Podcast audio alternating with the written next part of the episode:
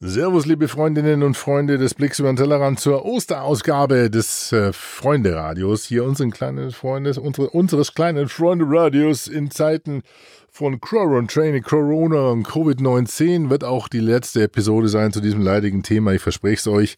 Aber es wird heute ein interessantes, ein tolles, ein angenehmes, ein, ein Gespräch, ein Interview zum Reinlegen geben mit meinem geliebten Freund und Coach Tom Klein. Wir haben uns einfach mal wirklich äh, auseinandergesetzt mit der Thematik, was passiert mit uns eigentlich, wenn wir uns dauernd über diese Telearbeit und das vernetzte und verteilte Arbeiten und entfernte Arbeiten ja, so gar nicht mehr in die Augen schauen können. Und was passiert da vor allen Dingen mit den Coaching-Prozessen? Das heißt, was ist da möglich, was ist nicht möglich und was kommt da so alles auf uns zu? Das ist äh, vor kurzem entstanden, das Gespräch, und ähm, ja, auch verteilt eher in seinem kleinen Home-Studio, das er in Kürze aufgebaut hat, hat er technisch wahnsinnig aufgerüstet. Ihr kennt den Tom Klein ja hier aus dem Interview hier aus dem Kutscherhaus Studios, aber ja, lasst euch überraschen. Es klingt auch sehr schön und saft und sattig, wenn er von seinem kleinen Home-Studio, Heimstudio sendet. Ja, Corona, äh, ich mag es schon gar nicht mal aussprechen und schon gar nicht in den Titel schreiben. Übrigens ein Tipp an alle Podcaster da draußen. Seid ein bisschen vorsichtig mit der Verwendung des Begriffs Corona oder Covid-19 in euren Episodentiteln, denn da wird wohl scheinbar im Moment saftig abgestraft von Spotify und auch der Apfel Podcast Maschine. Die schauen sich da genau an, wer zu welchem Thema da welche Fake News verbreitet und was nicht.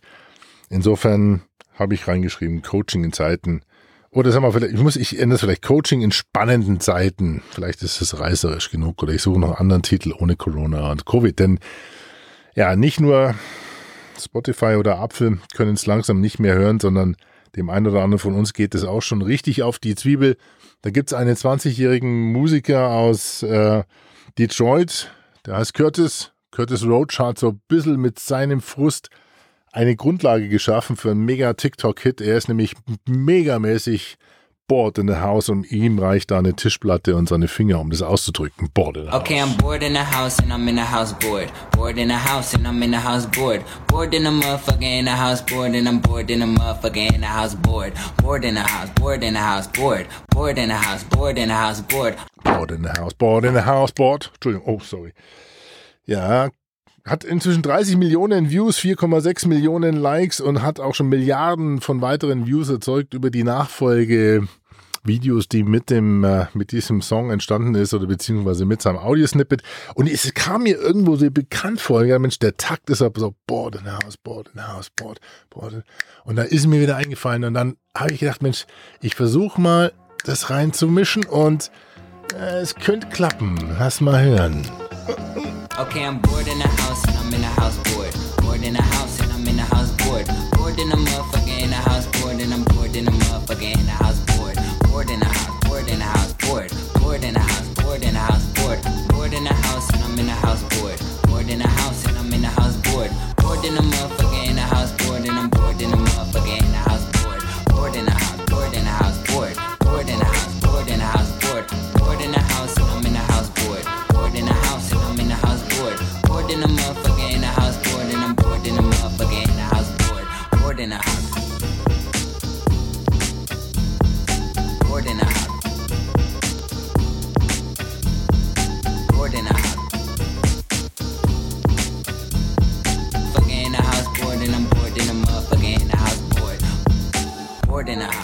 Ein Mashup von Curtis Roach, Born in the House und äh, Dog Walk von David Cutter Music, Podsafe Music. Ähm, ja, klang doch einigermaßen gelungen, oder? Finde ich schon. Also es ein etwas längerer Einstieg, aber dafür ist es ja die Osterepisode und ihr könnt euch ja jetzt langsam nach dem hektischen Einstieg auf eine sehr schöne Session freuen. Und äh, damit nochmal herzlich willkommen zum Blick über den Tellerrand, dem Blick auf die Podosphäre, Blogosphäre, WebXL und User-Generated Schnickschnack, also alles, was so landläufig als Social Media bekannt ist und euch inzwischen als digitalen Marketing oder innovative digitalen Marketing-Methoden und Techniken geläufig ist. Heute mit einem Thema, das mir vor kurzem aufgefallen ist, dass wir das mal besprechen konnten, könnten. Nämlich, ähm, was passiert eigentlich mit uns, wenn wir verteilt und vernetzt arbeiten? Wir haben dazu eine sehr interessante und schöne Geschichte gehabt beim Marketing Club München. Ich bin ja Präsident vom Marketing Club hier in München und äh, wir sind eine Community, die ja, die Wissen vermittelt, die Netzwerk schafft und die natürlich die Herausforderung hat, in solchen Zeiten wie diesen auch ein Angebot zu basteln, was äh, zumindest ansatzweise das ersetzt, was wir im richtigen Leben oder beziehungsweise nicht im richtigen Leben, sondern unter dem Jahr nämlich schaffen, circa 30 bis 40 Fachveranstaltungen mit Get Together, Leute vernetzen, Marketing-Community bespielen und ja, das persönliche Netzwerk, das fachliche Netzwerk ausbauen und Erfahrungen auszutauschen. Fällt jetzt natürlich alles erstmal kurzfristig beziehungsweise mittelfristig weg und dann haben wir uns überlegt, das machen wir. Und wir werden natürlich auch einen Podcast für Marketing Club München machen. Wir werden den auch bei den anderen 60 Marketing Clubs gerne mit scheren. Wir werden auch neue Formate anbieten. Im Moment boomen ja Webinare ohne Ende. Und ähm, ich wollte mal kurzfristig anfangen mit einem anderen Format. Und das nannte sich MCM, also Marketing Club München Web Talk.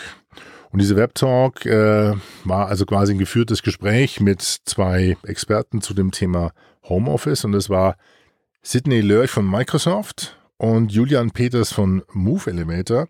Und beide sind sehr erfahrene Hasen, wenn es darum geht, über vernetzt, äh, über, also über, zum Thema verteilte Arbeit, vernetztes, verteiltes Arbeiten, Telearbeit, also Homeoffice.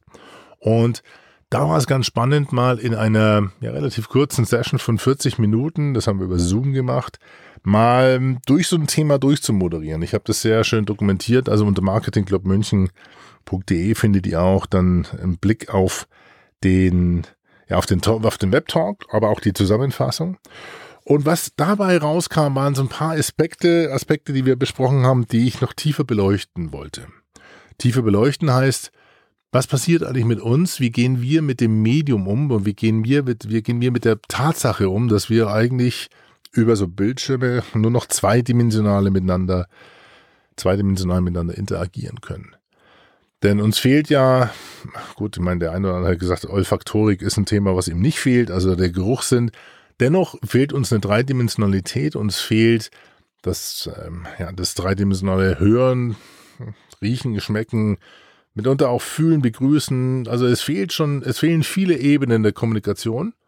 Und diese Ebenen der Kommunikation sind insbesondere natürlich auch wichtig für ja, interpersoneller Austausch, interpersonelle Kommunikation, die insbesondere gerade in solchen Prozessen wie Beratung und Coaching sehr wichtig sind. Und ein Effekt, der sich da herauskristallisiert, ist, dass wir uns gar nicht mehr in die Augen schauen können. Außer bei FaceTime. Wenn du es übers Telefon machst, dann schaffst du es noch einigermaßen so zu gucken, dass der andere denkt, du guckst ihn an. Aber ansonsten kennt ihr die Szenerie in den Webinaren. Die Leute schauen meistens von oben herab, irgendwo vielleicht auch noch schlecht ausgeleuchtet. Ihr habt ja mitbekommen, auch im letzten, in der letzten Ausgabe mit der Yvonne. Da gibt es verschiedene Aspekte, wie man sich auch in Online-Meetings und in Videochats richtig ausleuchtet. Licht treiben muss ja gar nicht mehr drei Punkt sein. Aber hört die letzte Episode mit Yvonne de Barg, meiner Schwester, an, dieser Körpersprache-Expertin, und hat das so ein bisschen zerlegt, das Thema.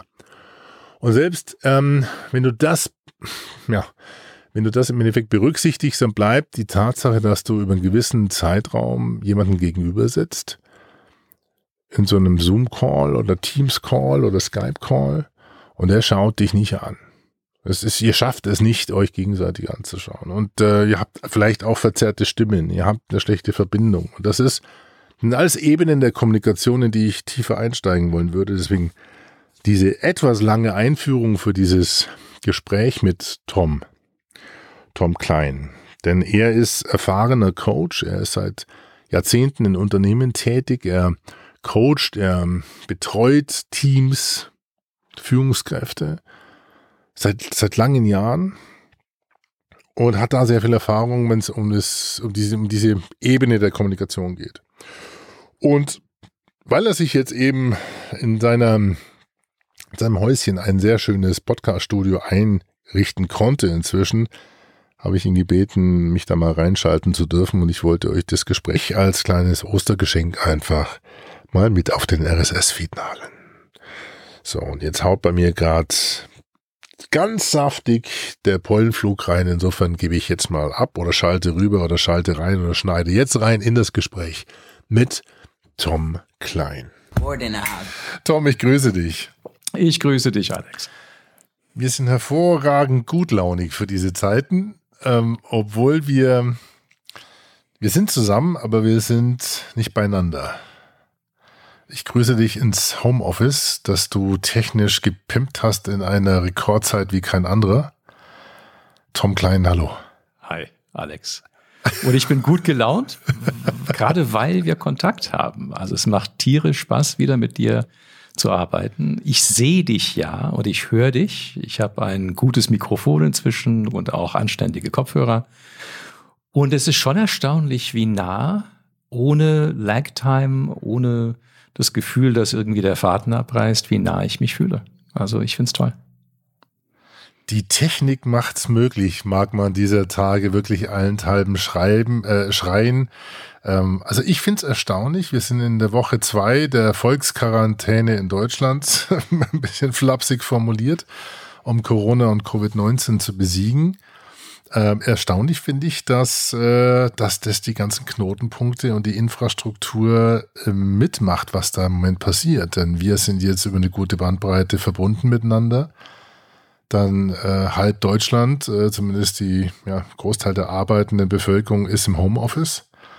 Macht genau das durch, was wir gerade machen. Wir äh, allenthalben in allen möglichen Ecken und Enden entstehen Lernkurven, die man vorher nicht so richtig bedacht hatte. Also es werden auch relativ schnell irgendwelche IT-Infrastrukturen auf einmal hochgefahren, Entscheidungsprozesse verkürzt, ganze äh, Finanzinstitute haben auf einmal eine ganz große Lizenz, über die man fast ein Jahr gebraucht hat, die freizuschießen und auf einmal innerhalb von einer Woche funktioniert's. Die Technik hält und dennoch ist es in der Kommunikation zwischen Menschen eine andere Zeit. Hast du nicht auch das Gefühl? Schau mich doch mal an. Ich tue mein Bestes. das ist schon mal ein erster Punkt, den ich ganz spannend finde. Und zwar, ja. wenn ich dir ins Gesicht schaue über Zoom, dann schaue ich dir nicht in die Augen nach deinem subjektiven Empfinden, weil die Kamera ist etwa zehn Zentimeter höher als dein Bild. Und wenn ich in die Kamera schaue und dir in die Augen schaue, das tut dir wahrscheinlich gut, dann sehe ich dich nicht. Und dann kriege ich nicht mit, wie du auf meinen Blick reagierst.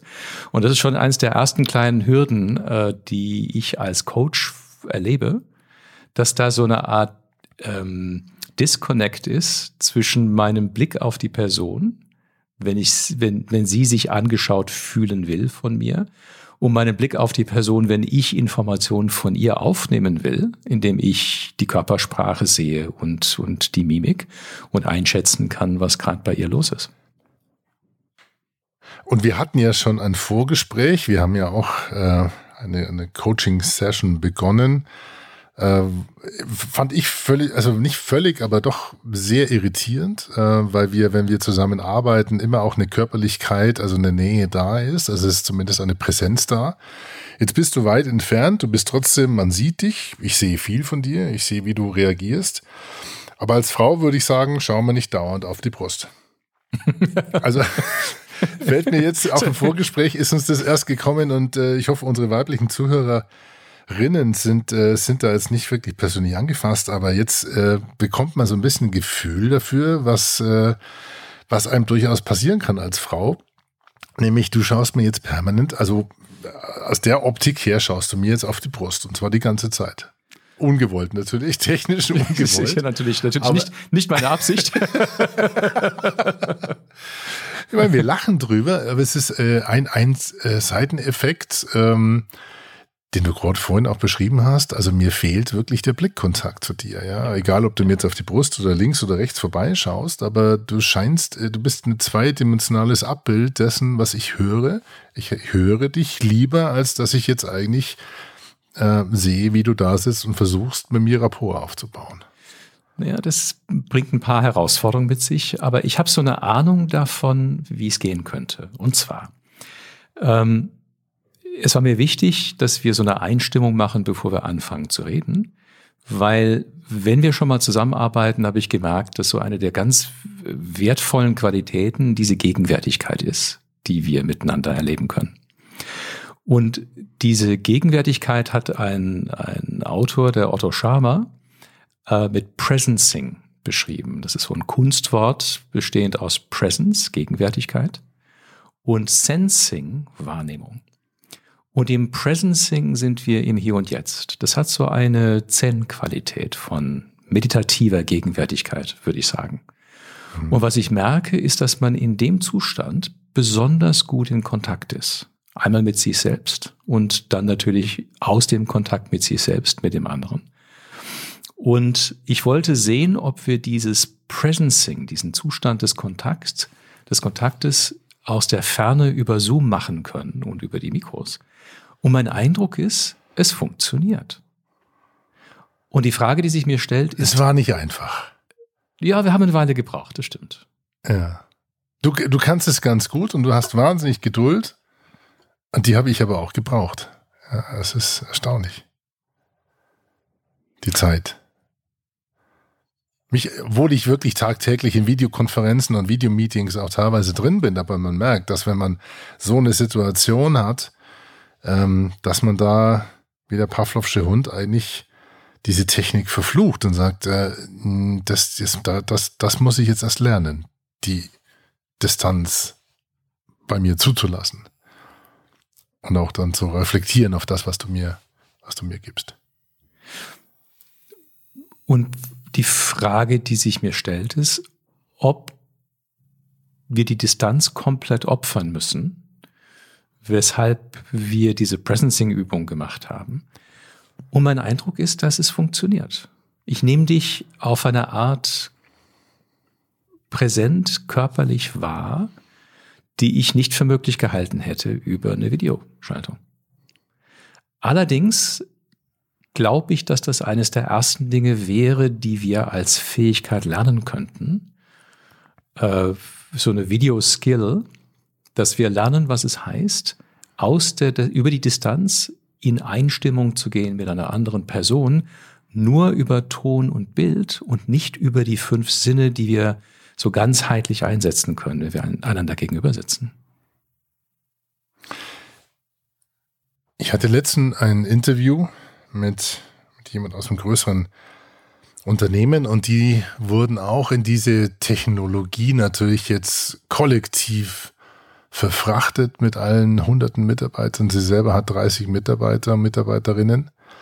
Und äh, sie sagte, ein Effekt, der jetzt auftritt, ist, dass ähm, es ist nicht unbedingt zwingend Inklusion, aber es, äh, diese Technologie schafft eine neue, eine neue Ebene, also das heißt eine gleichwertigere Ebene zwischen Personen. Also manche, die sonst sehr laut sind im Büro, sehr präsent sind im Büro, sehr sichtbar sind, sich auch sehr sichtbar machen, werden etwas degradiert, weil sie eben nur noch in dieser Kachel stattfinden und manche ja, äh, manche Blümchen sozusagen blühen auf und, und äh, erscheinen, weil sie die gleiche Präsentationsfläche haben, mit ihren Ideen auf einmal viel, viel heller und viel bunter. Und das in so einem gruppendynamischen Kontext, hat sie gesagt, ist eine ganz spannende Entwicklung, die sich da jetzt gerade über die Wochen, in Wochen entwickelt. Und äh, vielleicht ist es dieser Videoskill, den du vorhin meintest, wobei ich so ein bisschen das Gefühl habe, da braucht schon eine gute Moderation, um sowas zuzulassen. Oder glaubst du, dass die Gruppendynamik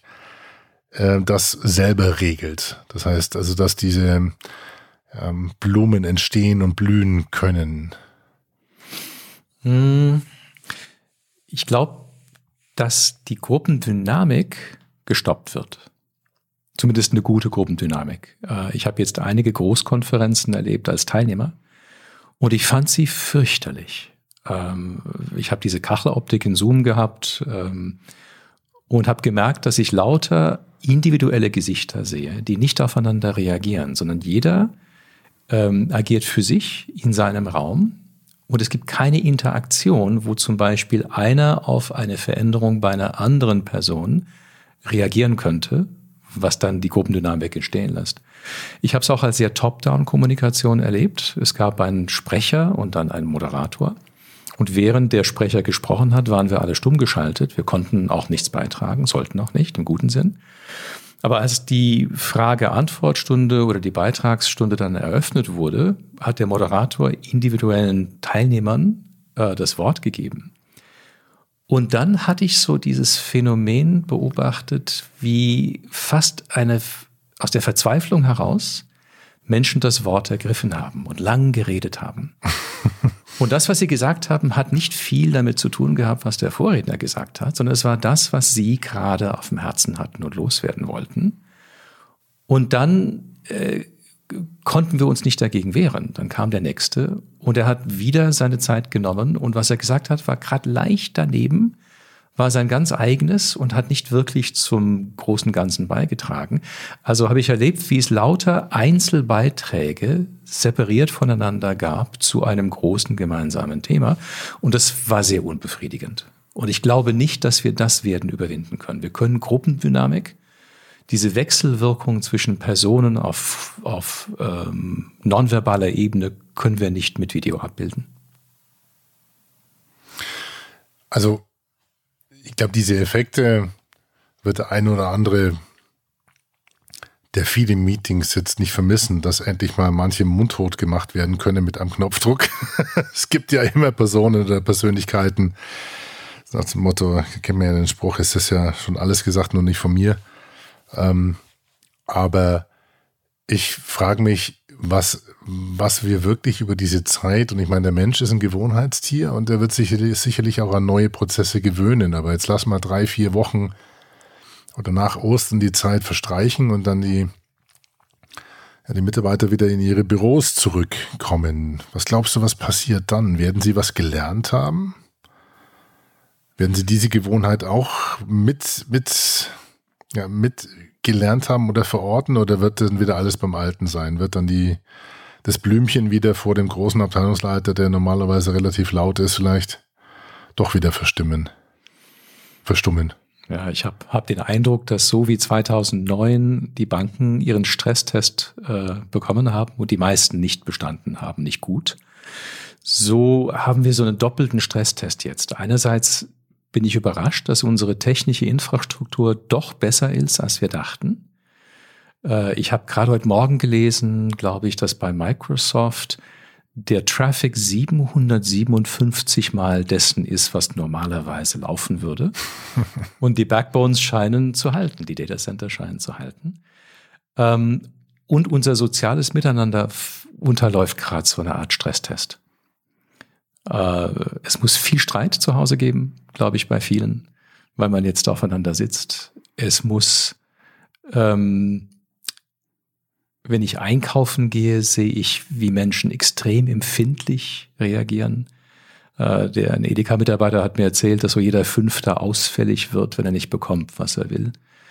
Und ich glaube, dass wir, äh, wenn wir zurück in die Arbeit kommen, alle ein Stück weit durchgerüttelt sein werden von dem von dem Zusammenbruch unserer alten Gewohnheiten, die uns getragen haben, von dem Aufdecken der vielen Stellen, an denen wir vielleicht nicht so souverän bleiben konnten. Und dann, dass wir in dieser Verletzlichkeit wieder zusammenkommen, alle aufeinander und spontan wieder Wege finden müssen, miteinander zu kommunizieren. Ich glaube, das wird sehr spannend. Aber es wird nicht mehr sein wie früher. Das ist auch die größte Angst, die mich so ein bisschen umtreibt, ja, dass nichts mehr so sein wird wie früher. Das äh, vielleicht un unabdingbar und unausweichlich, aber ein guter Freund von mir, Gastronom, der zwei Bars hat hier in München, die sehr gut laufen. Das sind so Feierabendbars. Der sagt, du, für uns ist die Geschäftsgrundlage eigentlich auf unabsehbare Zeit entzogen, denn was wir jetzt im Moment haben, ist ja so eine Wartestellung oder Warteposition eines jeden, Flatten the Curve heißt ja einfach nur, dass wir die Kurve nach hinten schieben. Also, also nach dem Motto, zwei Drittel der Deutschen sind ja irgendwann mal dran. Du musst nur warten, bis du dich anstecken darfst, so nach dem Motto, was ja völliger Paradox ist. Hm. Dann stell dir mal eine Kneipe vor, die ja eigentlich darauf ausgelegt ist, auf, auf Kontakt, auf Austausch, auf definitiv nicht auf eine Entfernung von eineinhalb, zwei Meter bis zum nächsten äh, Nachbarn an der Bar. Ja, also das, ich glaube, davor wir werden uns arrangieren mit der Situation, glaube ich, aber das wird sicherlich eine, wird ein ganz, gespannt, ob das auf Dauer gut geht. Ob, oder ob nicht die Leute sagen, nee, jetzt ist mir schon wurscht, jetzt pfeift drauf. Biergarten einfach mal wieder einen Tisch voll machen und nicht eine große Zehnerbank für zwei Leute. Das macht dann nicht keinen Sinn. Wie sich das geschäftlich auswirkt, da bin ich mal gespannt. Eine Frage an dich mal ganz ehrlich. Ich meine, du hast ja sehr viel mit Personen, Persönlichkeiten zu tun, mit, mit Gruppen zu tun. Das ist ja für dich. Kannst du dir eine Zukunft vorstellen, die überwiegend jetzt mit Telecoaching funktioniert? Ich merke, dass die Kontaktaufnahme eins zu eins erstaunlich gut funktioniert. Also es fehlt die Umarmung oder es fehlt der Schulterklaps und ähm, ich glaube nicht, dass wir das ersetzen können. Wir müssen dazu zurückkehren natürlich. Wir sind körperliche Wesen vor allem.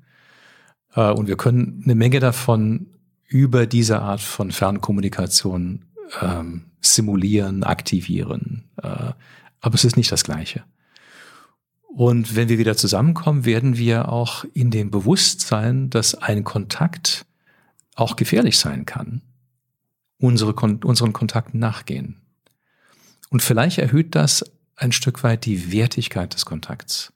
Es muss ja so im 19. Jahrhundert gewesen sein, äh, als wir keine Antibiotika hatten und wo Ansteckungskrankheiten wirklich lebensgefährlich waren für eine breite Masse. Und vielleicht werden wir jetzt vorsichtiger und selektiver werden und bewusster im Umgang miteinander. Irgendwann wird das wieder vorbeigehen, dann haben wir Herdenimmunität und dann können wir ganz unbewusst wieder Kontakt aufnehmen. Aber das dauert wahrscheinlich eineinhalb Jahre. Und wenn eine Weltbevölkerung anderthalb Jahre in dieser Überlegung unterwegs ist, hinterlässt das Spuren. Und ich bin sehr gespannt zu sehen, wie, wie, wie die sind. Ein Aspekt, und das vorhin schon ein bisschen durchscheinen lassen. Also wir sehen uns jetzt, aber trotzdem hat es viel mit Stimme, mit Klang zu tun. Du weißt, ich bin ein sehr audiophiler Mensch. Für mich ist es, ähm, ja, nicht jetzt eine harte Zeit, aber Jetzt haben wir beide Mikrofone hier, die sind richtig satt aufgebaut und trotzdem sagt Zoom, nee, du kriegst nicht mehr als 32 Kilobit pro Sekunde. Das, was bei dir jetzt ak akustisch bei mir ankommt, ist weit von dem entfernt, was ich von dir kenne. Mhm. Ja. Deswegen nehmen wir auch als Double Ender auf. Du nimmst auf deiner Seite auf und ich auf meiner Seite und wir schneiden das zusammen, weil ich noch keine Telekonferenz, Videoconferencing-Software gefunden hat, die uns in der Tonqualität zusammenschaltet, die mir als audiophiler Mensch ähm, angenehm ist. Also mir fehlt, mir fehlt auf vielen Ebenen inzwischen viel auch Engagement reingesteckt in, in die Telefone, die ich habe und Headsets, die ich habe, weil, weil ich brauche es, gut rüberzukommen und auch gut zu hören. Das heißt, den, den Gegenüber gut zu hören. Das wird sich sicherlich auf gewisse Zeit noch, noch ähm, wird noch eine Herausforderung für mich werden. Deswegen höre ich auch so viel Podcast im Moment und, und podcaste auch so viel. Wie ist es bei dir? Kannst du, wenn du sagst im Coaching oder auch im, im Dialog mit jemandem, ähm, reicht dir auch ein dünneres Signal, um in jemanden reinhören zu können? Also reicht dir mehr der Fokus darauf, was er sagt, als wie die Quali in der Qualität, wie sie bei dir rüberkommt? Ja, insofern, dass ich dich recht gut höre mit Kopfhörern gerade. Es hat nicht die audiophile Qualität, die wir beide genießen. Ähm, aber es hat so viel Farbe, dass ich dich durchaus spüren kann. Ich kann dich gut wahrnehmen. Ähm, für eine Coaching-Situation ist die Qualität des Audioklangs, glaube ich, nicht so entscheidend. Ähm, wenn ich per Videoschaltung oder per Telefon Coaching mache, geht es mir eher darum, dass ich durch die Stimme hindurch, durch den Audiokanal, eine Wahrnehmung dafür bekomme, wo der andere gerade in seinem körperlichen Prozess ist. Und dafür reicht die Bandbreite des Audiokanals, des, des, des Video-Streaming-Audiokanals. Mhm. Ähm, und ich merke das daran, weil ich aus der Wahrnehmung dessen, was rüberkommt, dem anderen einen Impuls gebe und dann reagiert er und ich merke, dass er oder sie etwa so reagiert, wie wenn wir zusammensitzen würden. Es ist eine gewisse Nähe, die fehlt. Ich kann ein bisschen weniger Halt bieten, wenn es mal intensivere Themen geben sollte. Da glaube ich, geht nichts darüber hin, dass man, es geht nicht, gibt's nichts Besseres, als dass man wirklich nebeneinander mhm. sitzt oder direkt voreinander sitzt und als Person mit seiner ganzen Menschlichkeit einfach da ist. Und diese digitalen Kanäle schneiden ja einen Großteil davon weg. Aber es reicht. Und ich bin neugierig zu sehen, wie viel wir tatsächlich über diesen eingeschränkten Kanal noch machen können. Und es scheint viel zu sein. Ich würde es nicht für den Rest meines Lebens machen wollen oder ausschließlich machen wollen. Und ich sehne mich schon jetzt nach äh, persönlichem Kontakt wieder. Ähm, aber für die Zeit und als Ausnahme reicht's, denke ich. Ich bin auch sehr gespannt. Äh, musste jetzt gerade auch bei dem, was du sagst, dran denken. Ähm, St. Kloster, in, äh. Kloster in Buchenberg bei, bei St. Meister Hinnerk Polenski. Ähm, in diesem Sendo, also in diesem Meditationsraum, wo ja bis zu 30, 40 Personen reinpassen, die ja im Endeffekt auch 25 Minuten nichts anderes machen, als in Kraft und Stille für sich selber zu meditieren, aber dabei eine Energie entstehen zu lassen, wo man doch merkt, man ist zwar für sich, aber man ist nicht allein. Ja, also du kriegst ja auch nicht wirklich viel mit. Also man, gut, Gerüche mal vor die Klammer gesetzt, aber auch vielleicht äh, hustet der ein oder andere.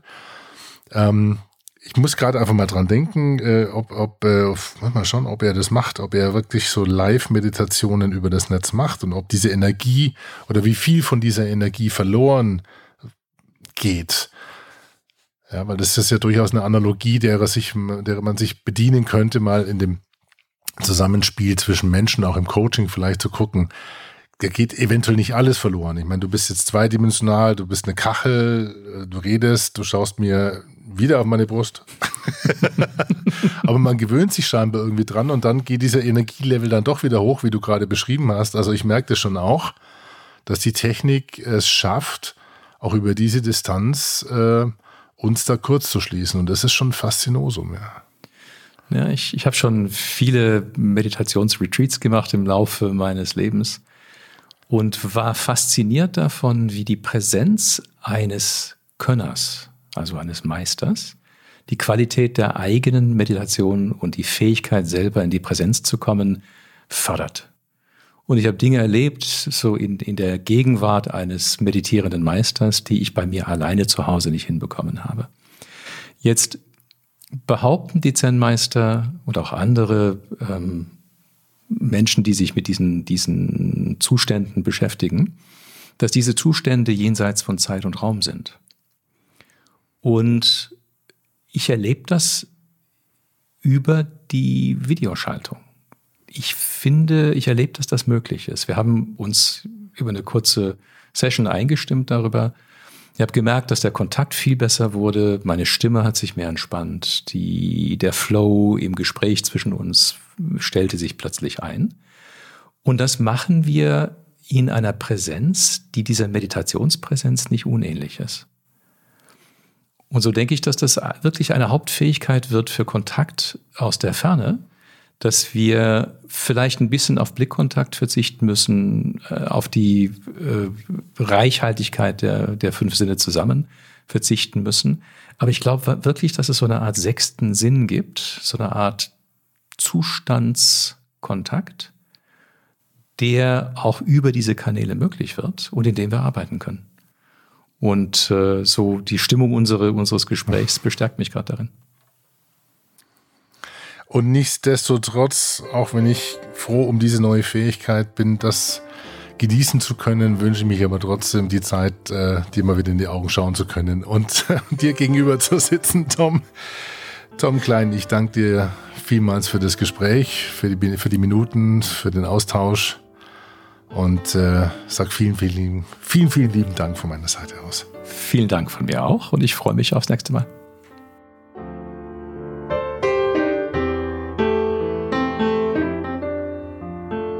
Soweit Tom Klein und meine Wenigkeit zu den Themen, wie baut man Rapport auf über die Entfernung, wie populär Videochats in der Coaching-Praxis im Moment sind, wie man auch auf Entfernung in eine Wahrnehmung eintauchen kann wo die Grenzen auch von Distance Socializing sind und was dann passiert, wenn das Ganze vielleicht doch irgendwann mal hoffentlich ein Ende hat. Ich sage vielen lieben Dank für eure Aufmerksamkeit, für die, die bis jetzt durchgehalten haben, auch fürs Zuhören. Und äh, wie ihr jetzt hört, die Pollen haben sich bei mir schon komplett in die Nüstern gelegt. Insofern sage ich jetzt mit einem kurzen Tschüss, Servus. Ihr findet alle Informationen unter tellerrad.fm, eurem Blog zum Blick. Und es gibt demnächst wieder und weitere Episoden von unserem kleinen Freunde Radio. Bleibt mir gewogen. Macht's gut. Servus.